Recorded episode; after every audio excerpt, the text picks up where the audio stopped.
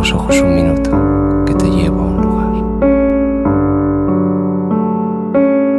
El hombre que se enamoró de la luna.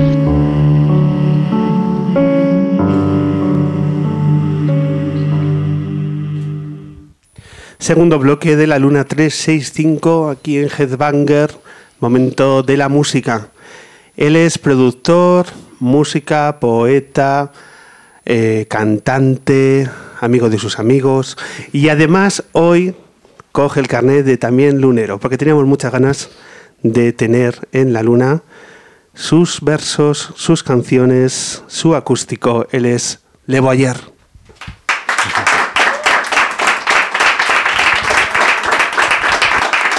Pues es un, es un placer y un honor 365, no, 4. 364 lunas sin mí, no sé, estaba tardando ya.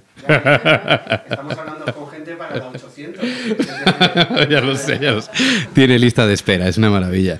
Bueno, y larga vida, claro que sí. Y entonces, para celebrarlo, ya que estamos con el, con el relato del cine, vamos a hacer una de las primeras canciones de Le Guayer que las canciones son esos organismos vivos que van como mutando, ¿no? Y llegan a través del paso de los años, ¿no? Esta canción la grabé con Nacho Mastreta en 2010, 11, en Liverpool, en la escuela de Paul McCartney, en Lipa, y ha sufrido unas cuantas transformaciones, y esto se llama El tobogán de Fellini, ¿no?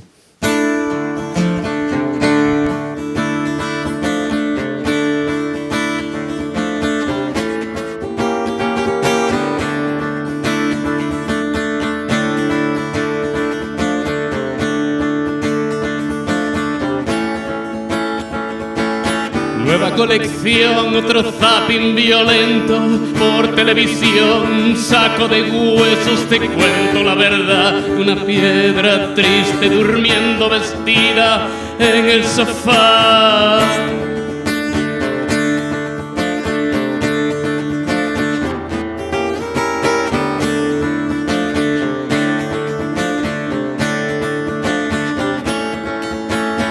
Contacto virtual en la webcam de Marilyn, retro porno y kitsch, que dolor de raíz. Otra blanca nieve cegándome el jardín, un look de miradas, falso espejo de Magritte por el tobogán de Fellini. Veo resbalar mis deseos por el tobogán de Fellini. Vuelven a caer mis miedos.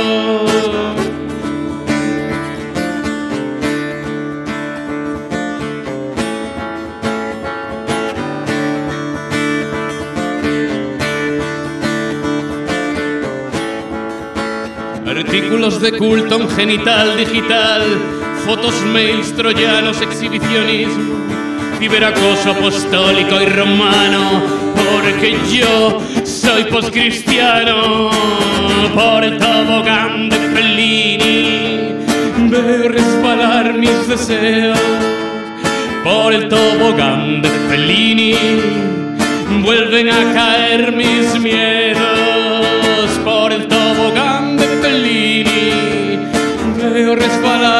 deseos por el tobogán de Fellini, vuelven a caer mis miedos.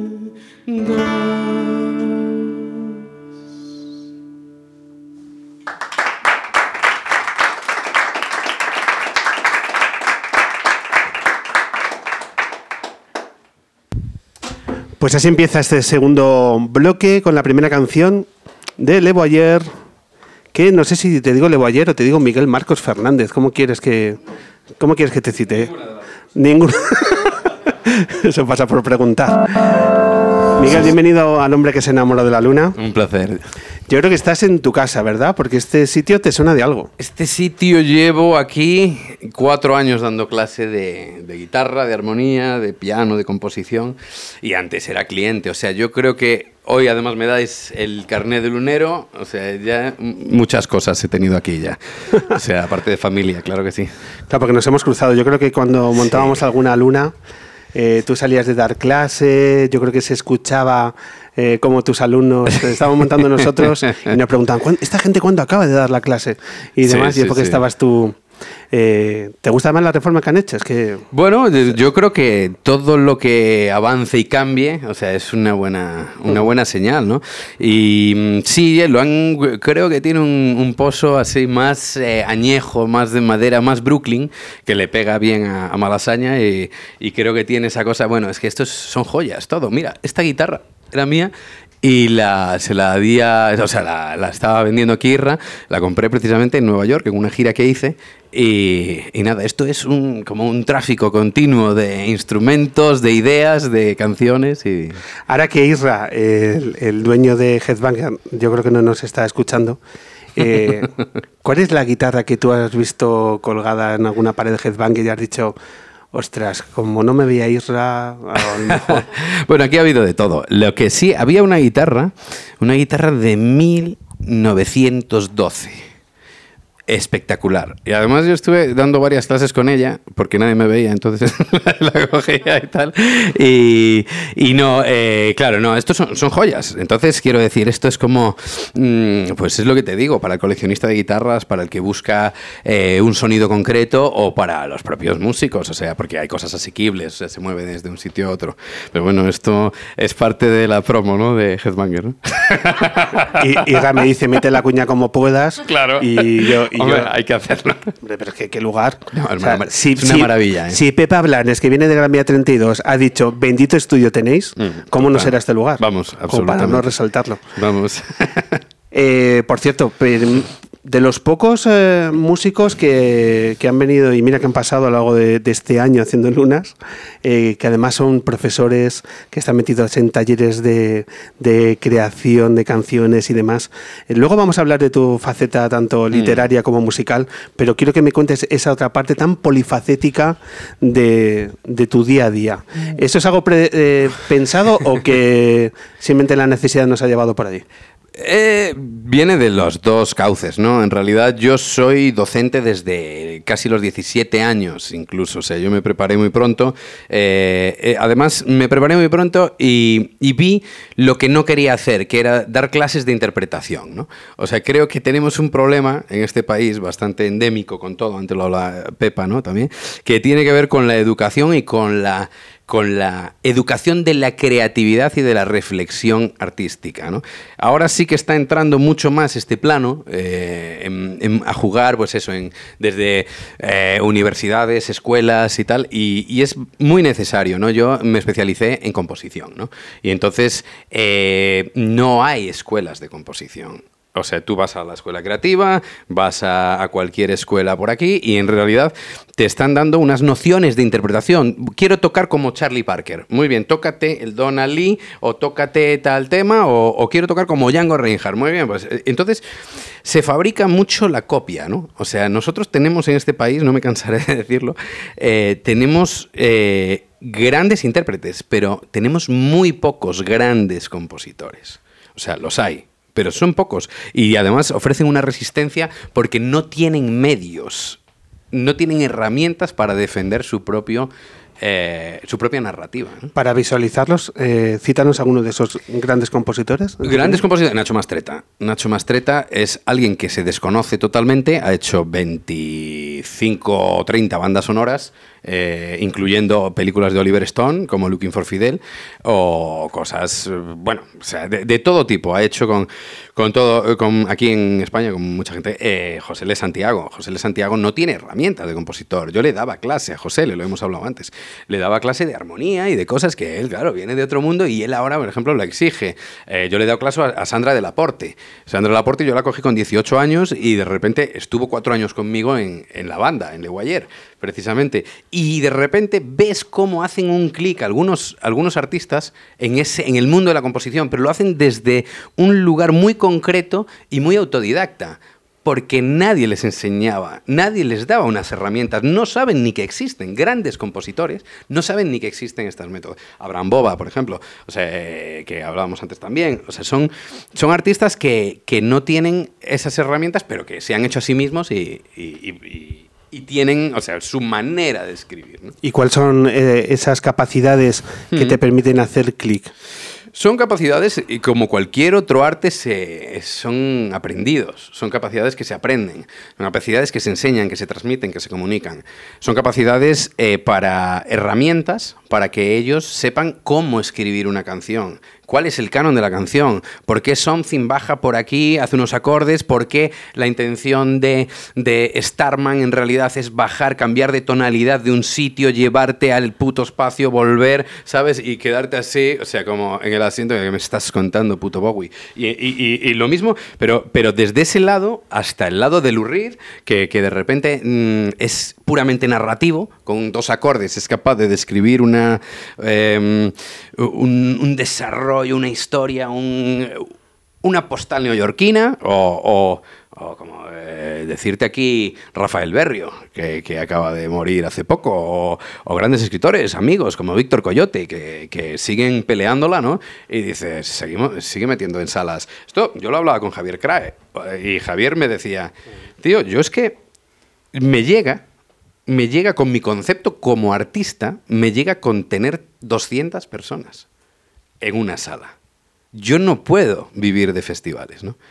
Y, tuvimos unas, conversaciones muy, muy interesantes sobre esto, ¿no? Porque, claro, es otro gran compositor, Javier Cray. Eh, y esto es que te estaba diciendo, Abraham. Eh, cuando te escuchaba hablar de Nacho Mastreta, Nacho ha estado varias veces en el programa. Ah, mira. Y, bueno, pues nos dejaron una huella cuando Nacho eh, rompió... La última vez estuvo en el Teatro del Barrio Mm. y rompió el silencio de allí con su clarinete, ya que yo fue un, escándalo. Eh, pero mi sensación es que muchos de los, o, casi todos de los grandes compositores que has dicho, viven en una eterna reivindicación de su trabajo en este país. Claro, no solo viven eh, en esa reivindicación, sino porque precisamente es una cosa educacional. Volvemos a lo mismo. No se considera al compositor como un artista, se considera al intérprete que lleva su canción. Es decir, hay grandes compositores que no salen nunca a la luz. O sea, y entonces yo creo que ya es hora también de, reivindicar esa posición desde la educación. Eh, hay un proceso formativo que lo estáis llevando a cabo en el Hotel Kafka. Hablan. en la Escuela de Escritores. En la Escuela de Escritores. En el Hotel Kafka estuve otros ocho años, hace años, sí. Cuéntanos, en la Escuela de pues Escritores. mira, en la Escuela de Escritores lo que estamos haciendo es un planteamiento, pues eso, darle herramientas a compositores a través de, de, eso, de la armonía, de la composición, de los arreglos. Pues te voy a poner unos ejemplos prácticos, vas a entender. Eh, de repente aparezco un día y les digo, bueno, vais a musicar hoy este cuadro, pum, y aparece la persistencia de la memoria en el proyector de Dalí y dicen, hostia, ¿y esto cómo se hace, no? Y le digo, bueno, pues ahora, ahora viene el momento de que yo os voy a dar unas pautas, vamos a trabajar varias tonalidades, mayor menores, vamos a jugar con esto, vamos a tirar de la letra, qué imágenes os sugiere este cuadro, hacia dónde os lleva, tal. Y entonces, ¿ahora qué queréis? ¿Por dónde queréis? ¿Queréis tirar por la metáfora? ¿En qué estadio queréis escribir? ¿En el literal, en el metafórico o en el contextual? Y te reúnes de muy buen equipo, además. Sí, pues eso, estaban algunos de los nombrados ya, como Nacho, Mastreta, José L. Santiago, Abraham Boba, está Del Aporte, está Tulsa y y alguien más. Se me acaba de, una de las mejores formas para acabar con el absentismo en este país. Eh, ese equipo. Bueno, eso es, es una especie de, de, festival, ¿no? De festival durante todo el año de, la composición. Un auténtico privilegio. Sí, la verdad que es una suerte, además son grandes. Miguel, vamos a hablar de lo que ocurrió hace unos pocos días en el Teatro Lara, un mediodía soleado en Madrid, que de pronto se te ocurrió la idea de hacer un décimo aniversario de tu proyecto musical mm. de Levo Ayer. Eh, ¿Sigues de resaca eh, emocional de todo lo que se vivió allí? ¿O cuánto tiempo contemplas que puede pasar? no, soy, o sea, es verdad, la resaca emocional de hitos, de los hitos y de, la, y de los mitos, de los hitos y de los mitos, siempre, siempre existe, eso no nos vamos a engañar. Pero yo es que no, no miro hacia atrás, en realidad.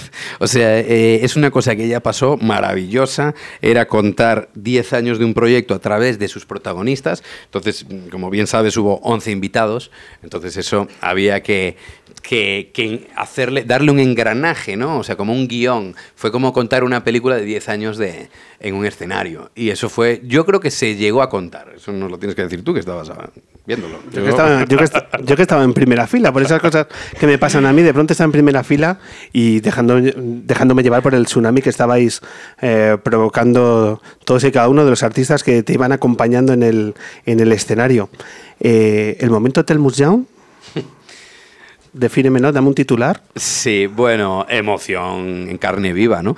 Eh, Telmus Young es mi hijo y le dije, le propuse, bueno, Telmo tiene 10 años, y le dije, yo creo que vamos a hacer una canción juntos y tal, y, pero vas a salir tú solo tocando. Es más, te hago la putada.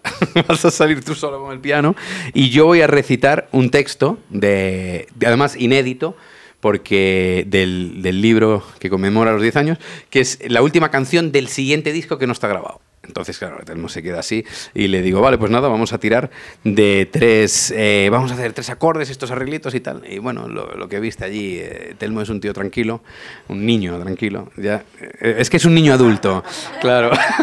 Entonces, No. es un tío tranquilo, salió con mucha parsimonia, me puso ahí, eh, el teatro llorando entero y de repente eh, yo veo ahí a este, emocionado por supuesto, y le digo, venga, arrancamos, venga, ahí vamos, papi. Claro, o sea, si tengo un estudio de grabación en casa, no, o sea, no, no ve, es lo que ve todos los días.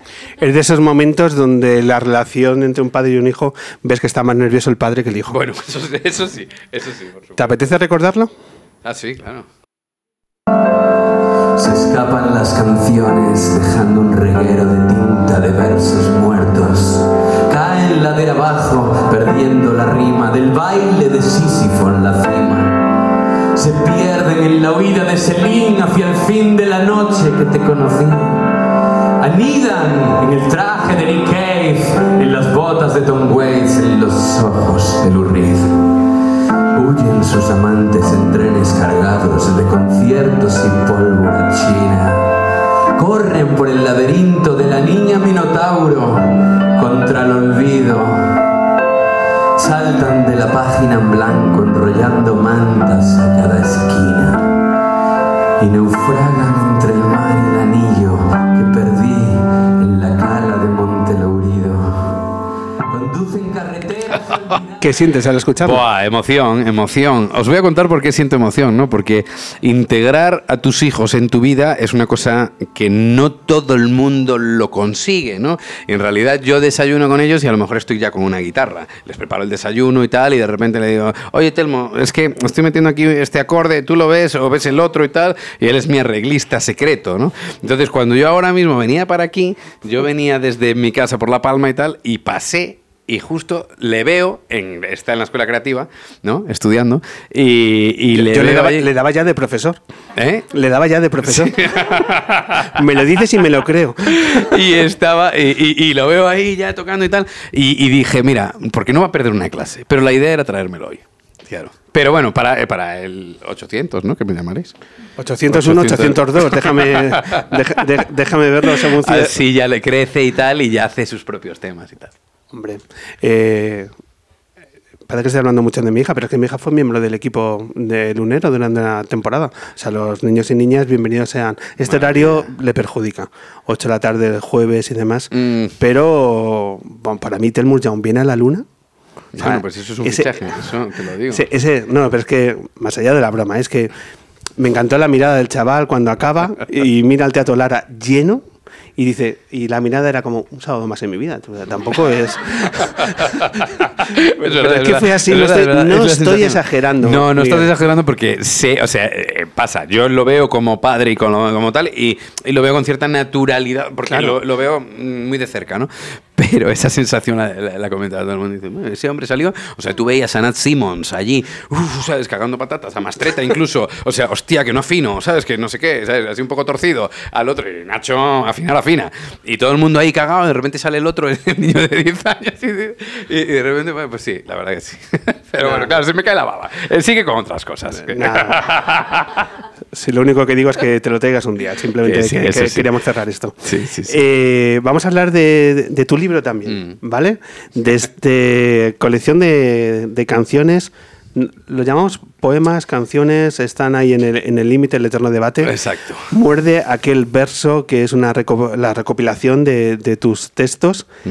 que el otro día también tuvieron un protagonismo en el Lara Mm. eh, fantástico. Eh, ¿Qué sientes cuando tus versos eh, salen recitados por otras personas con esa fuerza como la que pudimos ver en el Lara? Yo creo que tienes que remontarte hacia atrás y primero pensar si estas canciones pueden ser versificadas, ¿no? Y entonces ahí es cuando yo me encuentro con varias editoriales y de repente yo me llevo la sorpresa, a ver, sé la importancia que tienen porque es la importancia que me cuesta escribir las letras. Yo soy muy letrista, no acabo una frase hasta que no tengo el verso exacto, pueden pasar eh, años, sin exagerarte, y luego puedes tener la canción de, de- de los 20 minutos que te la haces en plan chorreo y, y sale entera, ¿no? Eh, como me sucedió con una que se llama Susana y los viejos, hablando precisamente del, del cuadro de Guerchino, ¿no? Y de, y de tal. Pero eh, el problema era si las canciones, estas canciones podían traspasar la esfera de la poética, ¿no? Y claro, la sorpresa es que sí. O sea, todas las editoriales, hablé con tres editoriales, ¿no? Y las tres me dijeron que sí.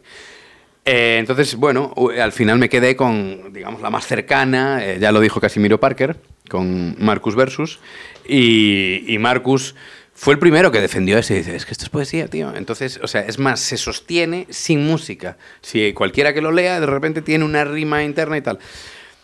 Ese es el primer paso, pero el que te vas dando cuenta en el viaje. O sea, no, o sea, mm, lo intuyes, pero no sabes qué feedback puede tener, cómo, cómo puedes desarrollar eh, ese, ese, pensamiento de que tu música puede tener tanta poética como unas letras de Rafael Berrio, de Abraham Boba, que acaba de sacar también otro poemario, o de, o de cualquier eh, escritor de canciones, ¿no?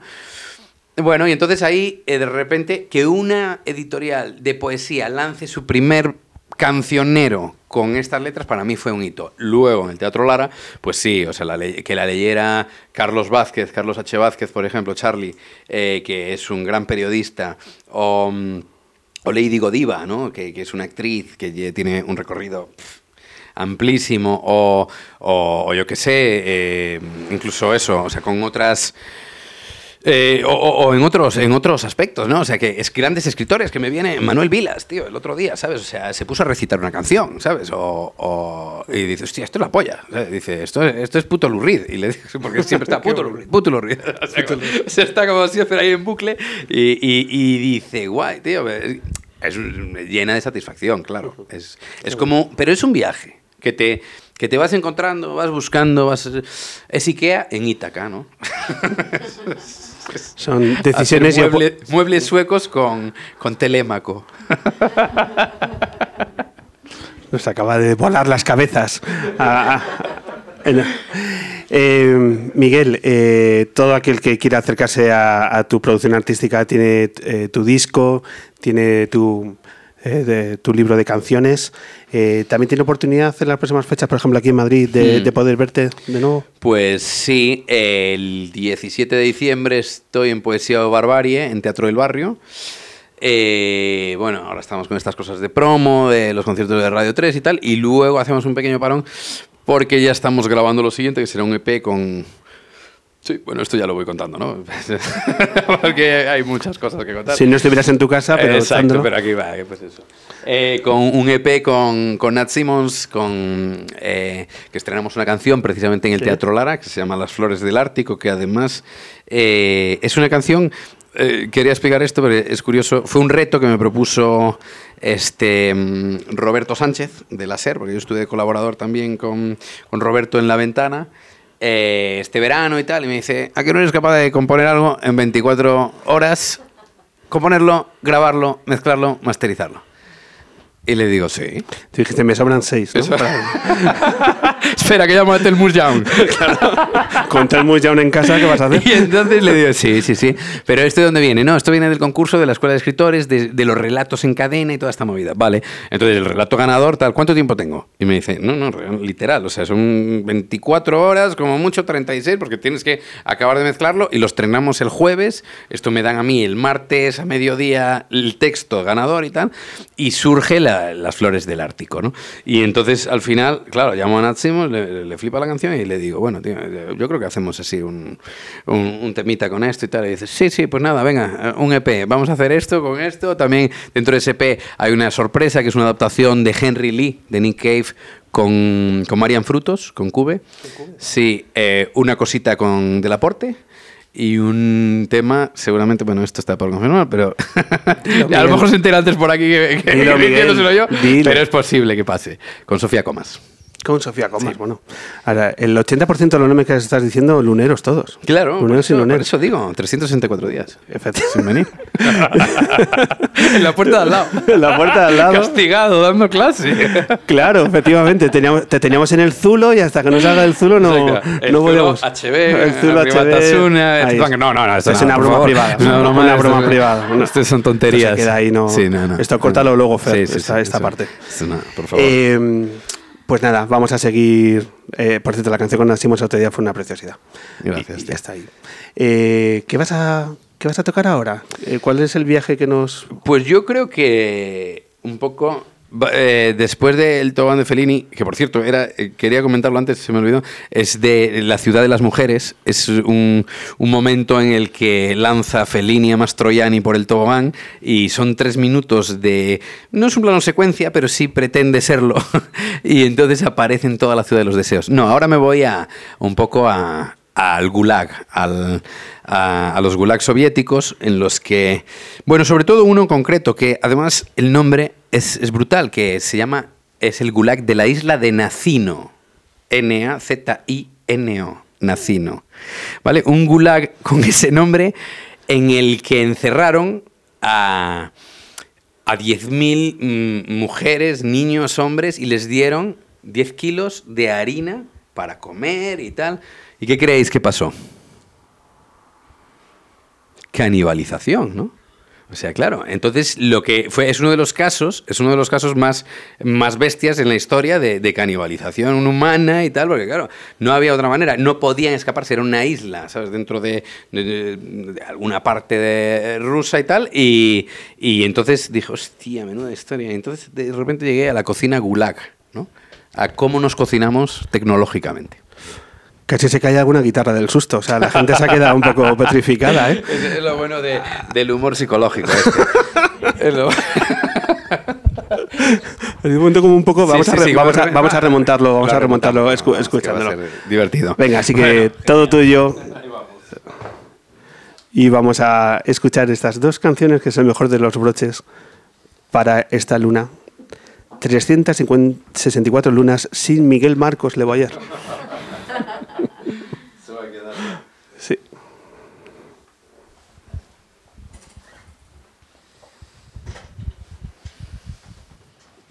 Pues esto es la cocina gulag.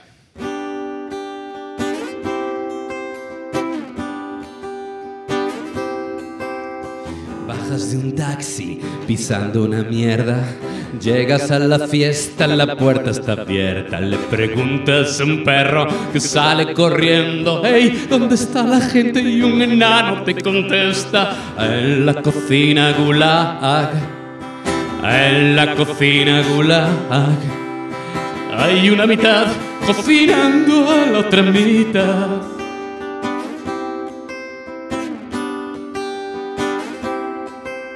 Así que le haces caso al enano, bajas a la calle y al torcer la esquina te encuentras con los bares cerrados. Ya no hay putas ni mártires, pero alguien te toca por la espalda y te dice, hey tío, ¿qué coño haces aquí? ¿Quieres un viaje en unicornio o qué?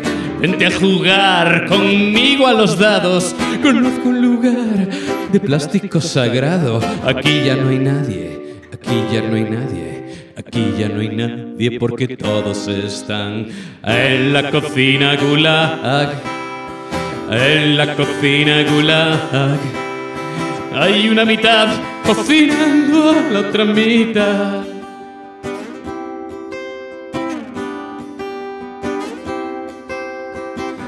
Rechazas la oferta a cambio de un cigarro y escoges el camino que no estaba marcado. Vas a un club extraño, está precintado. Hay una trapecista cortando el alambre. Vas a preguntarle y shh. Shh. Aquí ya no hay nadie. Aquí ya no hay nadie. Aquí ya no hay nadie porque todos están en la cocina gulag. En la cocina gulag. Hay una mitad cocinando a la otra mitad en la cocina gulag. En la cocina gulag hay una mitad cocinando a la otra mitad.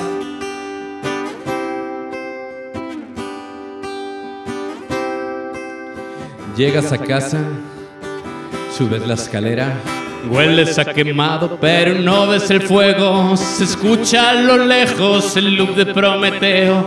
Abres la puerta, dejas las llaves, vas a tu cuarto, aquí ya no hay nadie. Miras el correo, aquí ya no hay nadie. Entras en las redes, aquí ya no hay nadie. Te miras al espejo, aquí ya no hay nadie. Porque todos están, porque todos están. Ahora sí que me vais a ayudar todos, ¿eh? Todos estamos en la cocina Gulag y vamos a cantarla entre todos. En la cocina Gulag. A ver.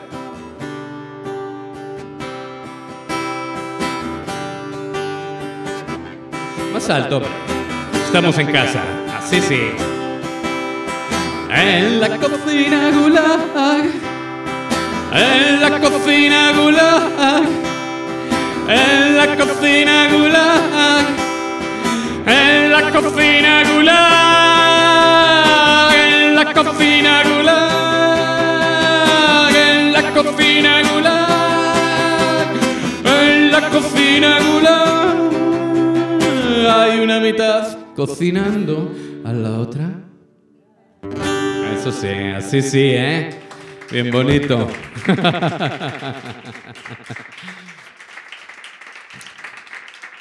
y, y nada, ya para acabar, vamos a hacer el, el primer, el primer single de, de Popnografía, que, que es ese inventario pop, ¿no? De, de la cotidianidad, ¿no? Que, que nos vamos encontrando en nuestra casa. Esos lugares invisibles que, que tienen mucho que ver con, con el pop infraleve de Marcel Duchamp.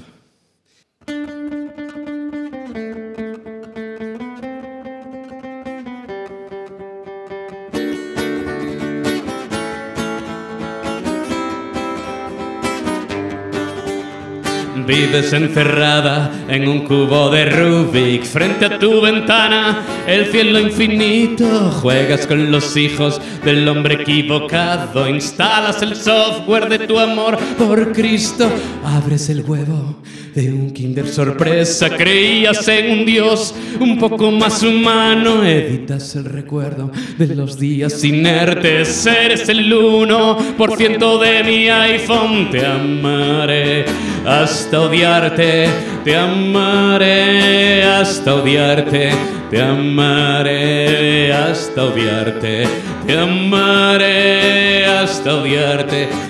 Cenas en la casa de un caníbal trendy, cuelgas una foto de la sopa de Warhol, duermes en la cama de un fakir herido, te escondes en la noche de los cristales rotos, lees a Freud la peluquería, hueles el sexo abierto de una orquídea, pactas el desarme de otra guerra fría, bailas este hit mientras duermen los dragones, te amaré hasta odiarte, te amaré hasta odiarte, te amaré hasta odiarte, te amaré hasta odiarte, te amaré hasta odiarte, te amaré hasta odiarte, te amaré hasta odiarte, te amaré hasta odiarte. Muchas gracias a todos. Gracias a la luna y a su hombre.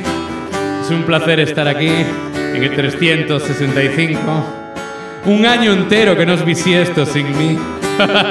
Ahora todos. Te amaré hasta odiarte. Te amaré hasta odiarte. Te amaré.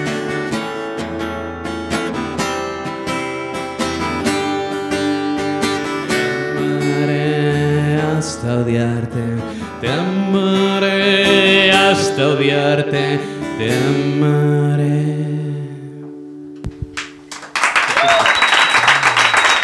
Gracias.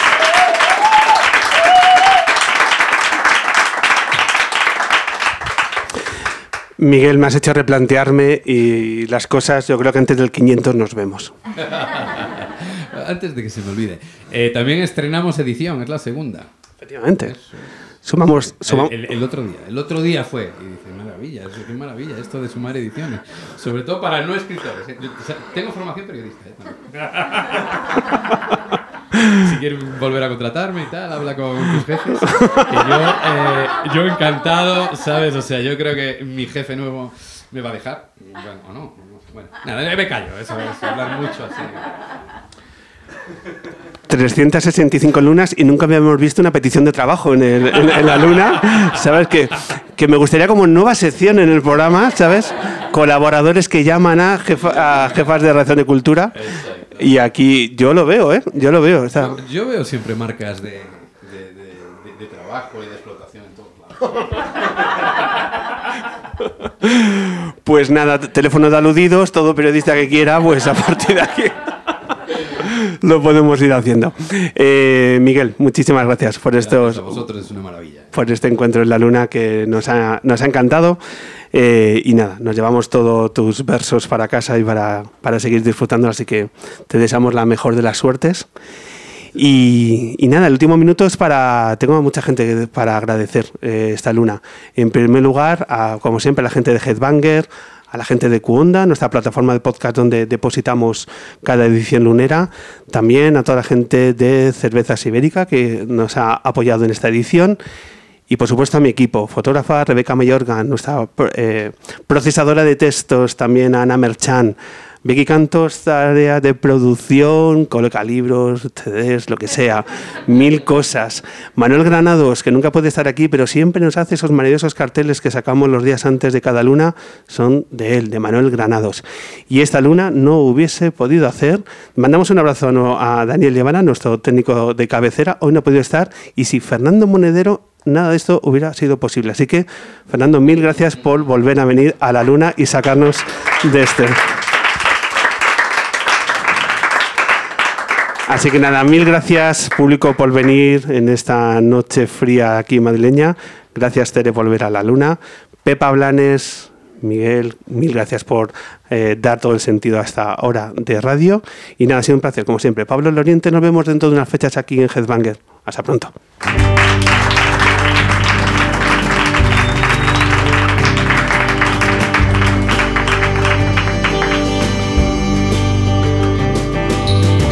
Existen cielos que yo jamás veré. De blancas nubes con cuellos de cisne que parecen emerger de la tierra como níveas flores. Los he buscado de estación en estación.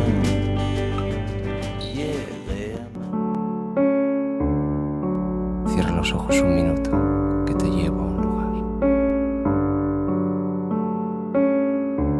que se enamoró de la luna.